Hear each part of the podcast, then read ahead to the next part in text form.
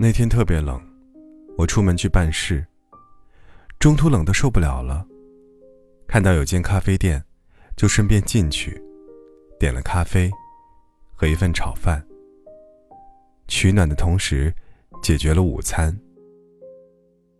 这间连锁咖啡店里，大部分都是隔断。隔壁有两个人大约在上英语课。旁边的小包间里，过了一会儿，来了几个人在谈事情。我恍惚间，突然想起三年前的自己。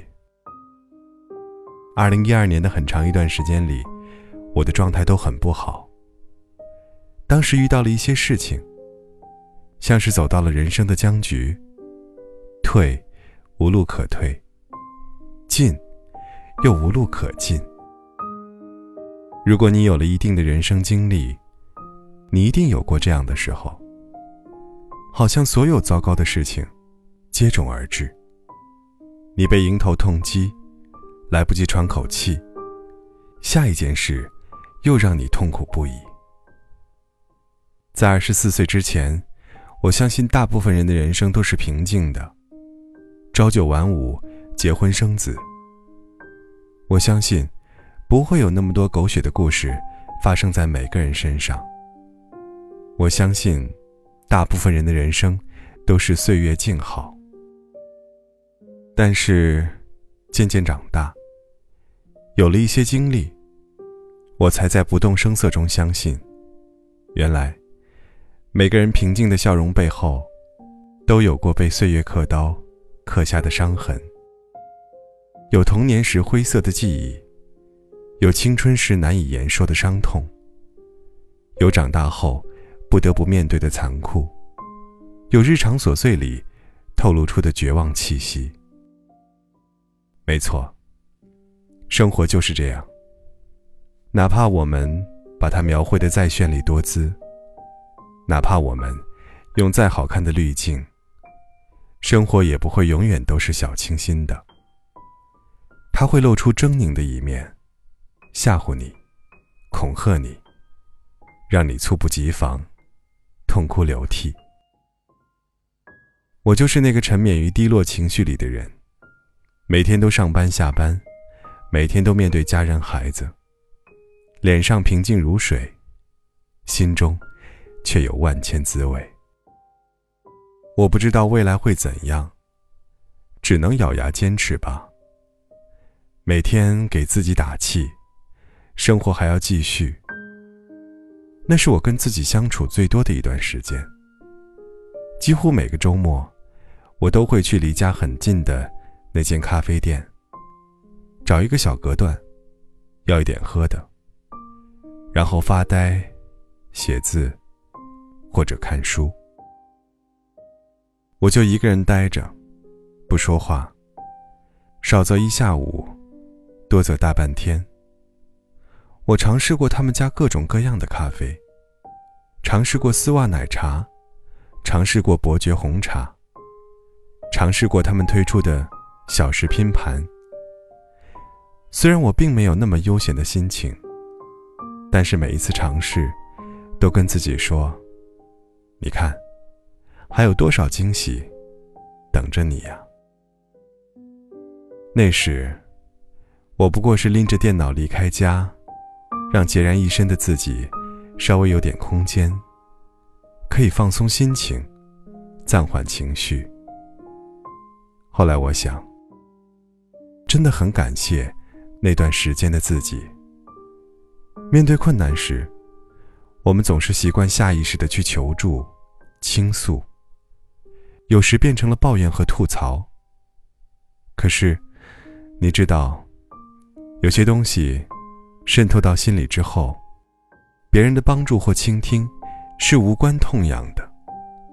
最终，你必须从心里去面对自己，面对痛苦，去释放、消化、接受。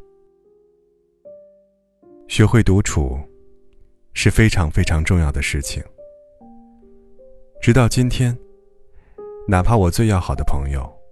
最亲的家人，都无法真正理解我曾经经历过什么，因为说出来的每一寸感受，都经过了权衡，都经过了思虑，都不是最本真的样子，而最真实的情绪，只有自己才能真正体会，而也只有当我自己真实理解和面对之后。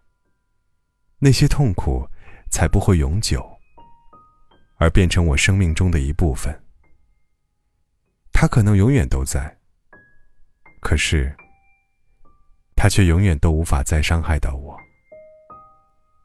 我知道你的样子，我知道你的本事，而我，把你关在了记忆的笼子里。我不会用痛苦来饲养你。让你变得强壮有力，来伤害我。我们和平共处，我们相安无事。突然想到，少年拍的奇幻漂流，当年没能真正理解的电影，如今却真的理解了。是的，人生和自我，都不是用来战胜的。而是用来相处的。那个下午的咖啡店里，我喝着一杯甜热的 cappuccino，由衷的觉得很幸福，很知足，也很感谢三年前的那个自己，安静而独立的走过情绪的泥沼，成为今天的自己。愿你们也是。当你在穿山越岭的另一边，我在孤独的路上没有尽头。一辈子有多少都来不及发现，已经失去最重要的东西。恍然大悟，早已远去。为何总是在犯错之后才肯相信错的是自己？他们说这就是人生，试着体会，试着忍住眼泪，还是躲不开应该有的情绪。我不会奢求世界停止转动，我知道逃避一点都没有用。只是这段时间里，尤其在夜里，还是会想起难忘的事情。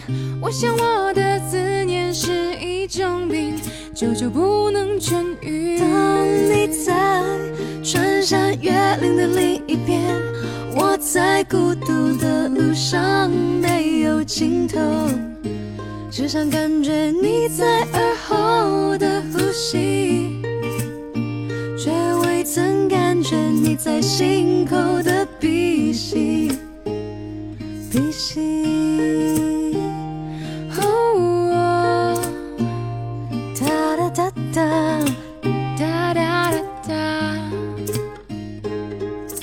汲汲营营忘记身边的人需要爱和关心，借口总是拉远了距离，不知不觉无声无息。我们总是在抱怨事与愿违，却不愿意再回头看看自己，想想自己到底做了什么蠢事情。